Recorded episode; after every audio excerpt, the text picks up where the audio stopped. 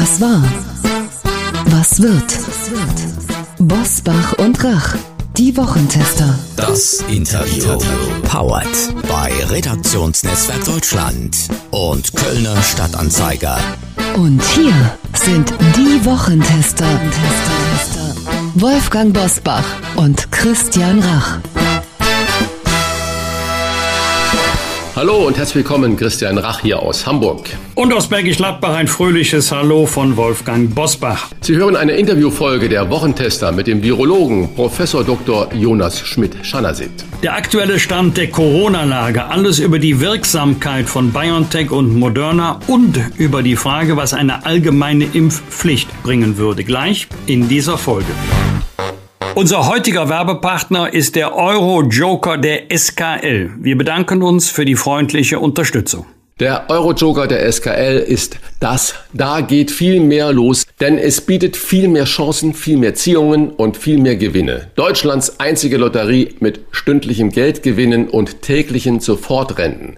Mit mehr als 160.000 Gewinnchancen im Monat. Wer Lust auf den Hauptgewinn von 1,2 Millionen Euro hat, ist beim Euro-Joker der SKL genau richtig. Ein Monatslos, mit dem man mehrfach gewinnen kann und das sich jederzeit zum Monatsende kündigen lässt. Sichern Sie sich Ihre Gewinnchance bei mehr als 700 Ziehungen, bei denen Ihr Los immer wieder neu im Topf ist.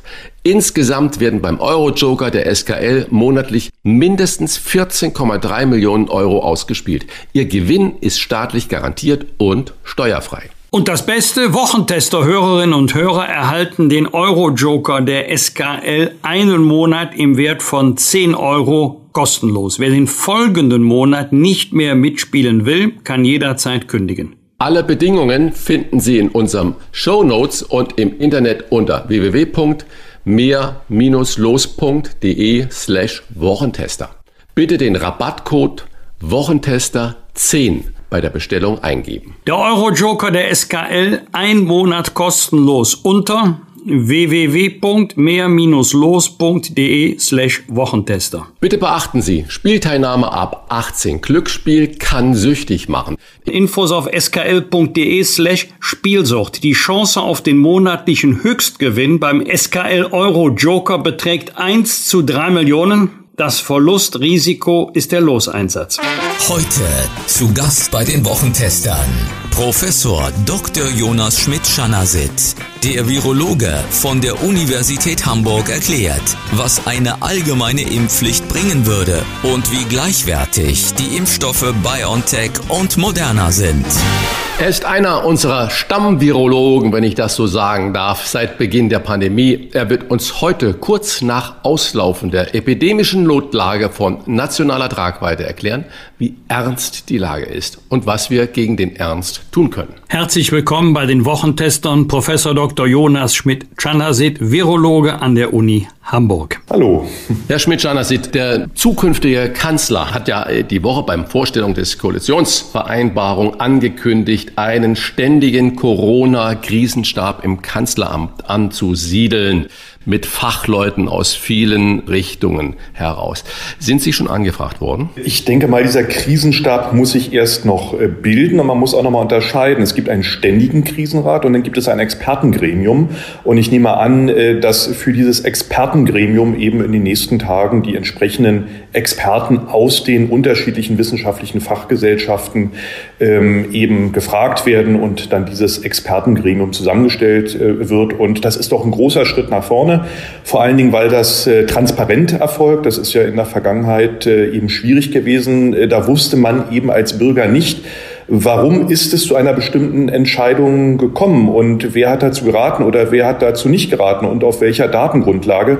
Und ich hoffe, dass das äh, mit diesem Modus, also äh, letztendlich ein äh, ständig tagender Krisenrat, Krisenstab und natürlich ein Expertengremium, was diesen Krisenstab berät, dass das besser wird. Wer gehört in so ein Expertengremium hinein? Welche Disziplinen meine ich damit? Das hat Olaf Scholz ja gestern auch schon äh, angedeutet. Das muss natürlich eine ganz breite Palette äh, abdecken, weil ja so eine Pandemie unheimlich komplex ist. Das geht also weit über die Virologie, Epidemiologie, äh, auch Biologie hinaus, also Sozialwissenschaften, äh, Ökonomen, die gehören da alle natürlich mit rein.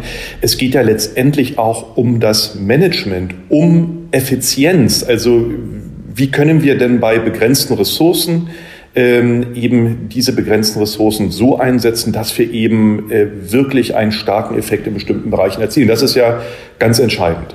Okay, dann steigen wir mal äh, noch mal genau in das Thema ein. Ich gebe Ihnen ein Zitat. Ich bin sicher, dass am Ende dieses Winters jeder in Deutschland geimpft, genesen oder gestorben sein wird. Das sagte der geschäftsführende Bundesgesundheitsminister Jens Spahn in dieser Woche.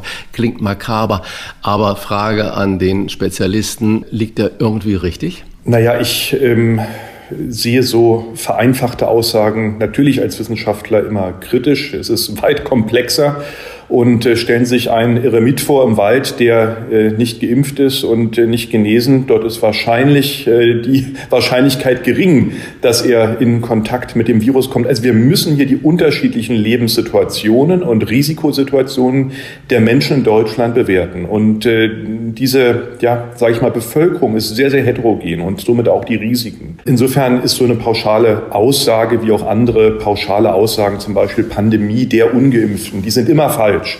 Das heißt nicht, dass das ein entscheidender Anteil ist. Äh, das ist ja ganz klar. Aber es ist eben nicht nur die Pandemie der Ungeimpften. Und äh, ich sage mal, so eine vereinfachten Aussagen bringen uns in der Sache nicht weiter, weil sie zum einen zum Beispiel dazu führen können, dass sich Geimpfte äh, zu sicher fühlen und äh, letztendlich gar keine anderen Maßnahmen äh, mehr befolgen oder eben ähm, weniger rücksichtsvoll sind. Und genau das sollte man eben in so einer komplexen Pandemiesituation, die sich auch wieder ändern kann, nehmen wir an, es tritt eine neue Variante auf, berücksichtigen. Insofern bin ich kein Freund von diesen äh, sehr vereinfachten Narrativen. Eine weitere Warnung diesmal von Angela Merkel. Zitat, wir haben eine Lage, die alles übertreffen wird, was wir bisher hatten. Zitat Ende.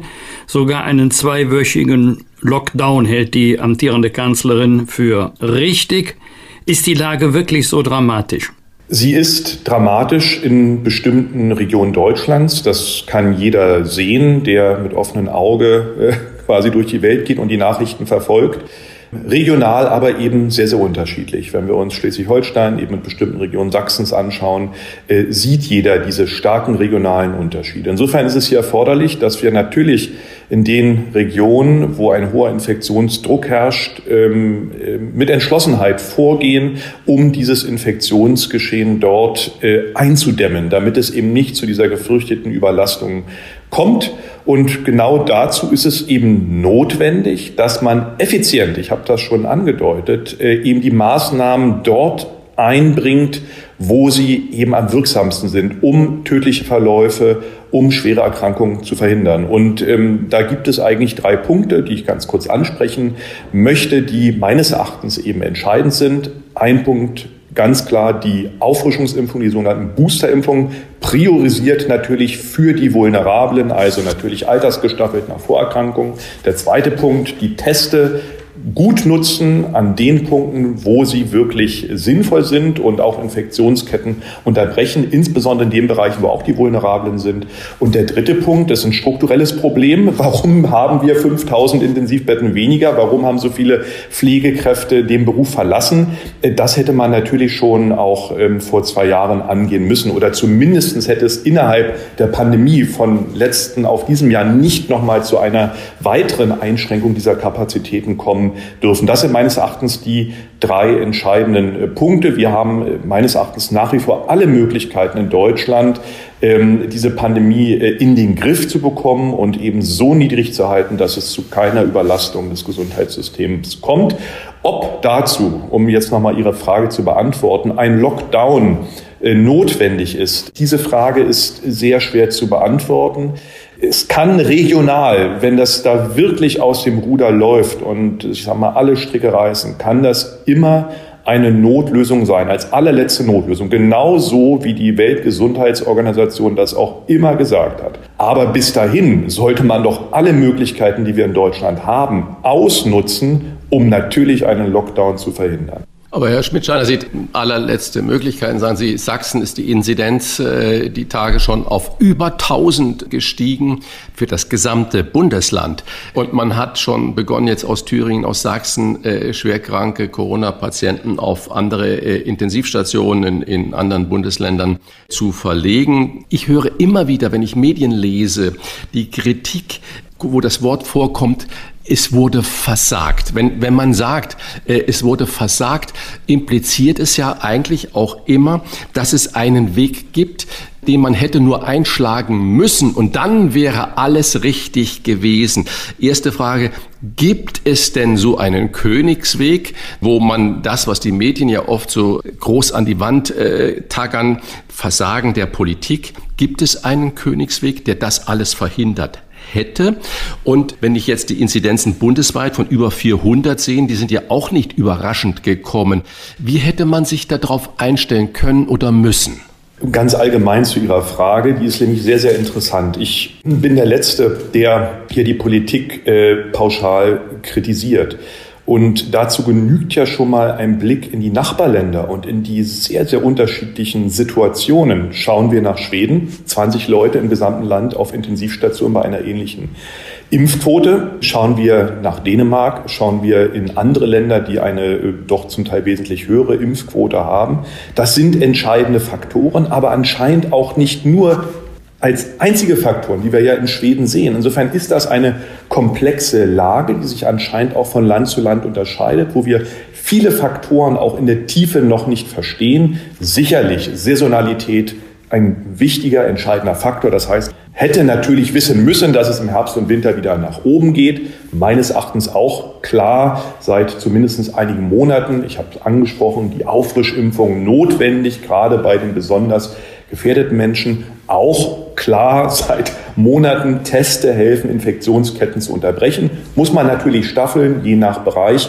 Ähm, äh, ob Sie daraus jetzt einen Vorwurf konstruieren wollen, ähm, das überlasse ich Ihnen. Also ich mache das als Wissenschaftler nicht. Ich möchte einfach die Fakten darstellen, wie sie sind, auch eben sehr differenziert und vor allen Dingen diese interessanten Unterschiede, weil wir zum Teil uns ja die gleiche Frage stellen. Warum ist es in Schweden so, wie es jetzt in Schweden ist und warum ist es bei uns so, wie es ist? Natürlich ist es so, dass wir die Inzidenzen dieses Jahr nicht mit den Inzidenzen von letztes Jahr vergleichen sollten. Die Impfung hat einen sehr starken Effekt auf tödliche und schwere Verläufe. Sonst hätten wir ja viel, viel mehr Tote äh, sozusagen im Vergleich zum letzten Jahr, wenn Sie das mal vergleichen. Wir sind ja auf einem ähnlichen Niveau bei den Hospitalisierungen und so weiter, aber natürlich bei einer viel höheren Inzidenz. Wir lassen ja auch viel mehr zu. Die Einschränkungen sind ja wesentlich geringer als im Shutdown verglichen äh, mit dem letzten äh, Herbst und Winter. Das muss man sich ja noch mal vor Augen führen. Und äh, dieser Balanceakt äh, zwischen äh, Einschränkungen, die ja auch mit äh, schweren Schäden, wirtschaftlichen Schäden,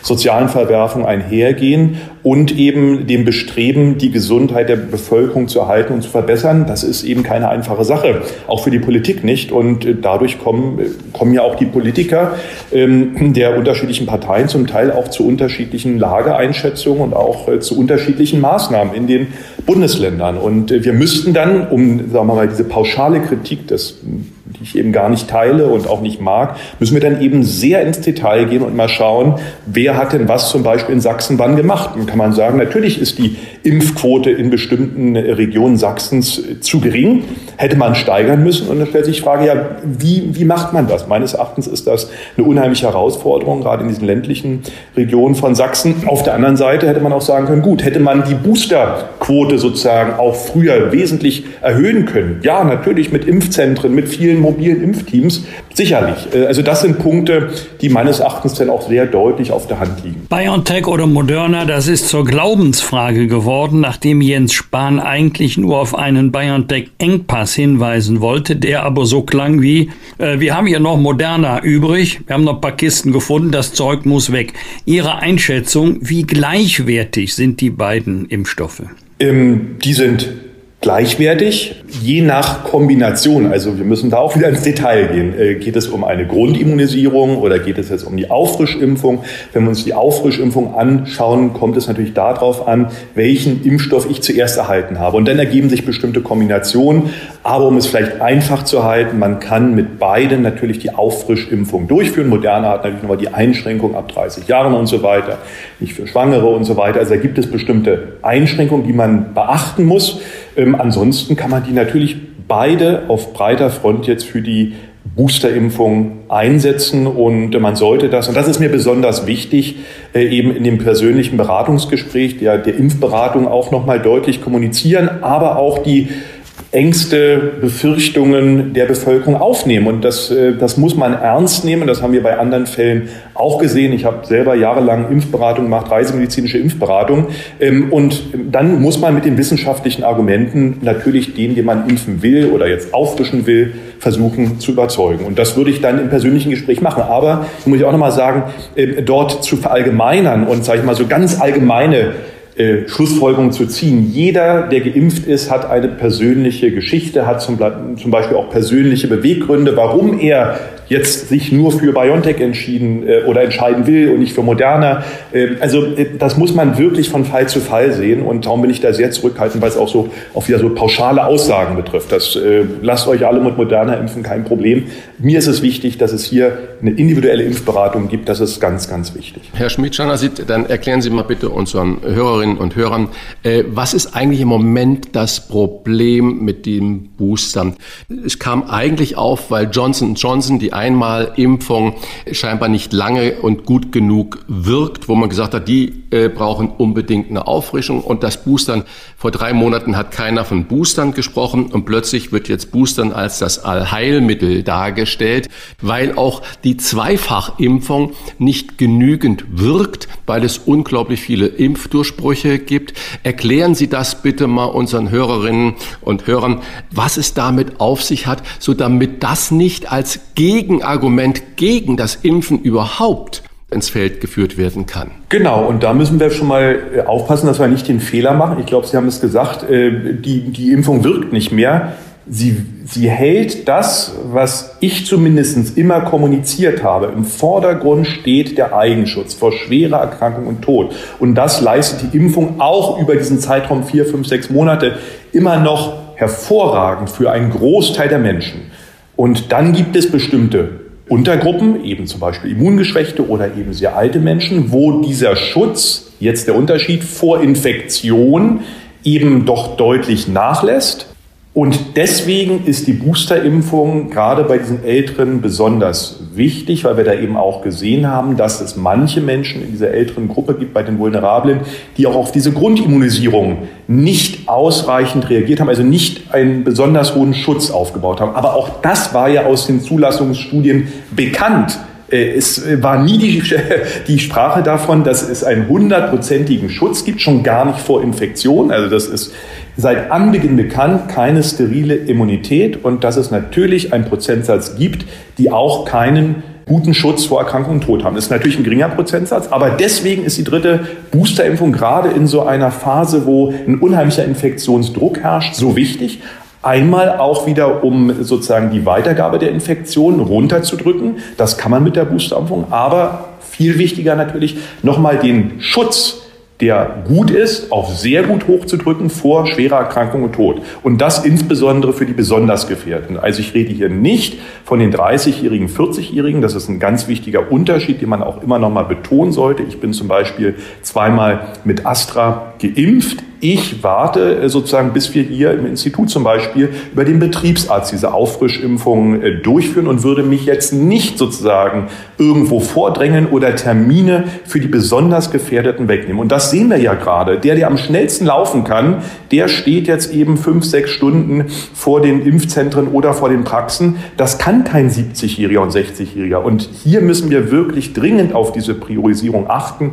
Bitte zuerst das ist auch ein Appell. Äh, bitte überlassen Sie den, die Terminen erstmal den Menschen, die es wirklich jetzt dringend notwendig haben. Für mich ist es vollkommen in Ordnung. Ich kann mich auch anders schützen vor Infektionen. Ich kann eine Maske tragen, ich kann Abstand halten, ich habe äh, nicht viel Kontakt zu Vulnerablen. Ja, insofern ist es für mich persönlich vollkommen ausreichend, wenn ich die Auffrischung auch noch im Januar oder Februar bekomme. Beim 70-Jährigen ist das ein ganz anderer Fall und das sollten wir auch bei unserer persönlichen Entscheidung äh, berücksichtigen. Wenn die Ressourcen unbegrenzt wären, dann natürlich alles super, aber das sind sie ja eben nicht. Das sehen wir ja. Impfstoff knapp, Impfkapazitäten knapp. Insofern Priorisierung das A und O. Lassen Sie uns in Deutschland endlich eine Impfpflicht einführen. Das fordern unter anderem die Ministerpräsidenten Markus Söder und Winfried Kretschmann, parteiübergreifend und sogar FDP-Minister wie Joachim Stamp können sich mittlerweile mit dieser Forderung anfreunden. Würden Sie als Virologe eine solche Pflicht befürworten? Das ist eine politisch normative Frage. Als Bürger wünsche ich mir, als, auch, auch als Arzt wünsche ich mir, dass sich möglichst viele Menschen impfen lassen. Das ist ganz klar ein wichtiges Ziel, was es zu erreichen gilt. Wie man dieses Ziel erreicht, entweder über eine Impfpflicht, eine berufsspezifische Impfpflicht, gerade in den gefährdeten Bereichen, wünsche ich mir das sehr, sehr stark, sehr, sehr doll. Das ist ja auch eine schwierige rechtliche Frage, die ich als Virologe nun überhaupt gar nicht beantworten kann, jenseits der gesellschaftlichen Fragestellung. Insofern möchte ich es einfach wirklich so formulieren, dass ich mir wünsche, dass sich möglichst viele Menschen impfen lassen. Wie das zu erreichen ist, über Überzeugungen, Aufsuchen niedrigschwellige Angebote oder über Druck, über eine Pflicht, das ist etwas, ähm, was ich so nicht beantworten kann. Ich weiß, dass es dazu natürlich entsprechende Untersuchungen gibt die gezeigt haben, dass man mit einem, ja, mit der Impfpflicht die Impfgegner auch nicht erreichen wird. Äh, vielleicht einen Teil, aber wahrscheinlich nicht einen Großteil. Wir sehen in anderen Ländern, dass es etwas gebracht hat, zumindest berufsspezifisch, dass es da auch jetzt nicht zu einer großen Kündigungswelle gekommen ist in dem Bereich, wo wir natürlich davor Angst haben aufgrund des Pflegenotstands. Das bräuchten wir jetzt gar nicht, wenn dann auch nochmal Pflegepersonal äh, kündigt. Und auch da muss ich sagen, Frankreich ist eben nicht Deutschland. Auch hier bin ich vorsichtig, das eins zu eins zu vergleichen und sagen, wenn wir das genauso wie in Frankreich machen, haben wir genau den gleichen Effekt. Ähm, kann sein, muss nicht sein.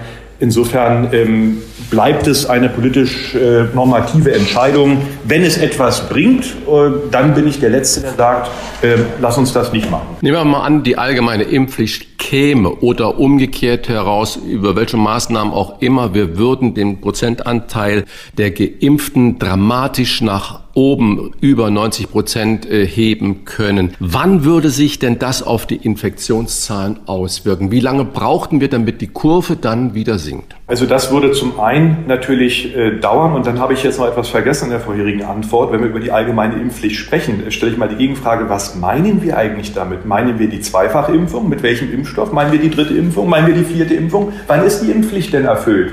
Was meint man damit? Gerade bei dem nachlassenden Schutz vor Infektion, den wir jetzt gerade bei den Älteren sehen. Also das muss man erstmal genau definieren. Äh, was ist damit eigentlich gemeint? Und wenn man das dann mal genau definiert hat, was man eigentlich mit einer Impfpflicht genau meint, dann kann man auch, äh, kann ich auch besser die Frage beantworten, wann das einen entsprechenden Effekt in welcher Altersgruppe und so weiter zeigen wird. Ähm, vor dem Hintergrund der jetzt vorliegenden Daten, auch der nachlassenden äh, sozusagen Wirksamkeit gegenüber Infektion, also nicht schwerer Erkrankung und Tod, sondern Infektion, ist es so, dass das wie ein laufendes Fenster ist. Ja, also es werden immer Leute, äh, Bürgerinnen und Bürger dabei sein, die an Schutz verlieren. Dann gibt es welche, die sich wieder auffrischen lassen. Insofern ist das wie so ein Kontinuum. Und dann muss man ähm, eben schauen, ob man einen gewissen Punkt erreicht, wo eben ein möglichst hoher, auch längerfristig bleibender Schutzfall ist. Und das lässt sich eben unheimlich schwer voraussagen, weil wir noch nicht wissen, wie lang der jetzt dann sehr, sehr gute Schutz nach der dritten Impfung bleibt gerade vor Infektionen. Das bleibt abzuwarten. Diese Daten liegen nicht vor. Wir wissen nicht, was bringt zum Beispiel ein Proteinimpfstoff, Novavax zum Beispiel. Würde der einen wesentlich länger anhaltenden äh, Schutz auch vor Infektionen mit sich bringen? Also das sind äh, auch noch unklare Punkte, äh, die wir nicht beantworten können. Und ich möchte nochmal erwähnen, jederzeit eine neue Variante ja, ähm, die vielleicht auch eine stärkere Escape, also eine, eine Fluchtmutation hat.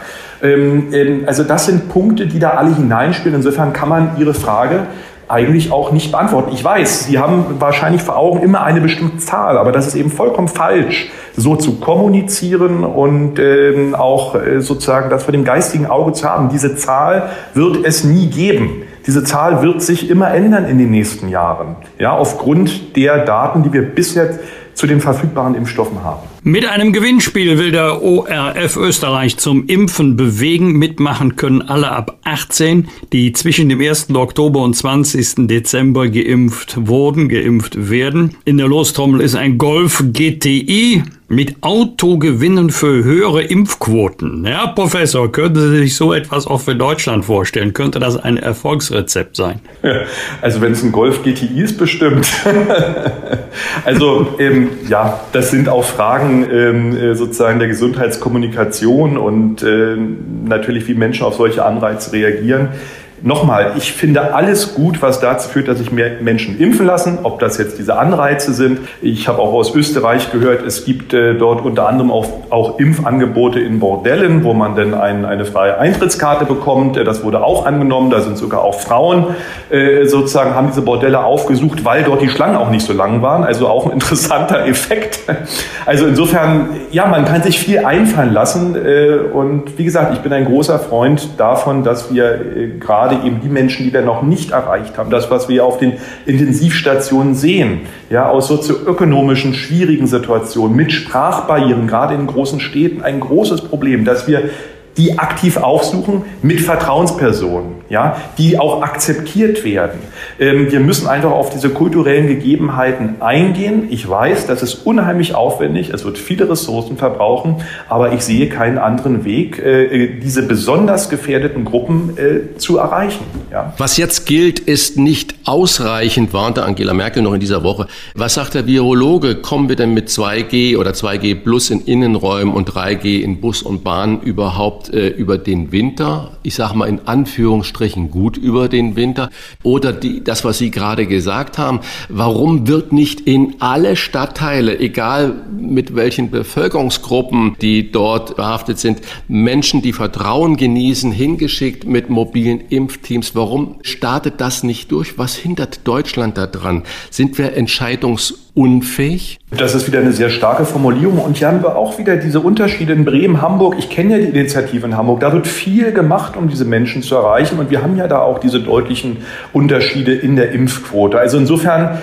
nochmal, äh, meines Erachtens haben wir in Deutschland alle Möglichkeiten, ohne Lockdown und äh, ohne sehr stark einschränkende Maßnahmen äh, das Infektionsgeschehen zu kontrollieren. Dazu gehören, ich kann es nur noch mal wiederholen, äh, fünf Millionen Impfungen pro Woche, also wirklich eine Booster-Initiative. Natürlich die zu erreichen, die noch nicht geimpft sind. Das Testen sinnvoll einzusetzen an den Punkten, wo es wirklich brennt und eben maximal den Pflegenotstand jetzt erstmal zu überbrücken. Da kann natürlich diese Prämie, die jetzt auch angedacht ist, durch die neue Ampelkoalition hilfreich sein, aber wir müssen auch die Leute zurückbringen. Und ähm, das muss man jetzt relativ schnell machen. Ich denke, dass es diese Menschen auch in Deutschland noch gibt, dass es da einen, einen Stellenpool gibt, den man jetzt auch akut sozusagen wieder zurückbringen könnte mit einer entsprechenden Bezahlung und Anreizen. Und dann, also Sie müssen sich ja mal so vorstellen, ähm, ganz konkret, also Impfpflicht in Pflege- und Altenheim. Ja, absolut wichtig, bin ich voll dafür. Aber das behebt ja nicht das Problem des Pflegenotstands. Und das ist ja die Ursache, dass Hygiene, also Basis, einfachste Basishygienemaßnahmen nicht eingehalten werden können. Das ist doch äh, letztendlich auch ein, ein Grundproblem in der Pandemie. Ja? Wir können die impfen, ja, das ist auch ganz wichtig, aber trotzdem müssen wir auf bestimmte Basishygienemaßnahmen in diesen besonders gefährdeten Bereichen achten. Und das geht eben nicht, wenn ein Pfleger für 30 ältere Menschen zuständig ist, auch im äh, ambulanten Pflegebereich. Ja? Also das sind Sachen, die man eben mit der, der berühmten nationalen Kraftanstrengung, ja, die wir in dem Bereich auch letztes Jahr gebraucht hätten, weil ja ein Großteil der Verstorbenen ja in diesem, aus, aus diesen Bereichen kommt. Das, äh, das wünsche ich mir wünsche ich mir, ich darf mir vielleicht auch mal was wünschen, das wünsche ich mir für diesen ähm, Herbst und Winter. Wir haben ja ein sehr unterschiedliches Infektionsgeschehen. In Bayern fallen seit Mittwoch die Weihnachtsmärkte aus, in Thüringen gelten nächtliche Ausgangssperren für ungeimpfte und in Brandenburgs Schulen soll die Präsenzpflicht aufgehoben werden. Wir bitten Sie um Ihre Einschätzung. Was glauben Sie, wie wir das Weihnachtsfest verbringen werden, mit Lockdown oder ohne? Ja, eine schwierige Frage. Nochmal die Antwort, wenn wir dort in Regionen schauen, wo das ich muss es jetzt mal so sagen, außer Kontrolle geraten ist, wo wir wirklich kritische Situationen haben, dann wird es dort natürlich zwangsläufig zu mehr Einschränkungen kommen. Ansonsten kann man nur äh, an die Bürger appellieren, die Vorsichtsmaßnahmen, die man selber ergreifen kann, um zum Beispiel Familienzusammenkünfte sicherer zu machen. Das heißt die Auffrischimpfung, das heißt eine Testung, das heißt äh, Lüften. Das sind ja auch Maßnahmen, die jeder einfach eigentlich umsetzen kann. Das zu berücksichtigen und meines Erachtens kann man damit eben äh, sehr, sehr viel erreichen. Ob es jetzt etwas bringt, einen Weihnachtsmarkt zu schließen oder einen Weihnachtsmarkt mit 2G plus offen zu halten, das sind, also ich glaube, das sind nicht die entscheidenden Punkte, ähm, Herr Bosbach und Herr Rach. Also ich glaube, wir müssen immer noch mal darauf hinweisen, dass wir eigentlich auch auf Bevölkerungsebene alle Möglichkeiten haben, dass sich jeder Bürger schützt, ausreichend schützen kann und auch sein Gegenüber schützt. Impfung, Boostern, AHL. So, und das ist eigentlich immer ausreichend gewesen. Nur woran scheitert es, dass es natürlich ähm, in bestimmten äh, Teilen der Bevölkerung eben nicht äh, so, so umgesetzt wird, diese Eigenverantwortung, die aber natürlich ganz wichtig ist. Und jetzt können wir lange darüber diskutieren, warum es überhaupt äh, dazu gekommen ist, äh, dass wir eben bestimmte Teile der Bevölkerung nicht erreichen, dass wir diese starke Polarisierung haben. Ähm, das ist etwas, was natürlich ein enormes Problem ist in so einer Pandemie, wo man ja als Gesellschaft zusammenhalten muss. Und wir sehen in anderen Ländern, dass es denen viel besser gelingt dieser gesellschaftliche Zusammenhalt. Ähm, das ist etwas, was man natürlich die, die Politik auch fragen muss, wie es so weit überhaupt kommen konnte.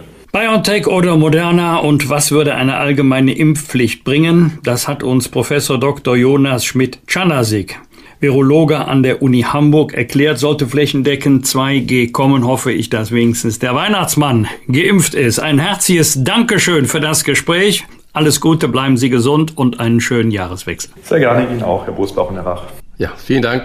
Tschüss. Das waren die Wochentester, das Interview mit Unterstützung vom Kölner Stadtanzeiger und dem Redaktionsnetzwerk Deutschland. Wenn Sie Kritik, Lob oder einfach nur eine Anregung für unseren Podcast haben, schreiben Sie uns auf unser Internet und auf unserer Facebook-Seite. Fragen gerne per Mail an kontakt@diewochentester.de und wenn Sie uns auf einer der Podcast-Plattformen abonnieren und liken, dann freuen wir uns ganz besonders. Danke für Ihre Zeit. Die neue reguläre Folge hören Sie am Freitag, Punkt 7 Uhr. Bitte die Wochentester einschalten. Was war?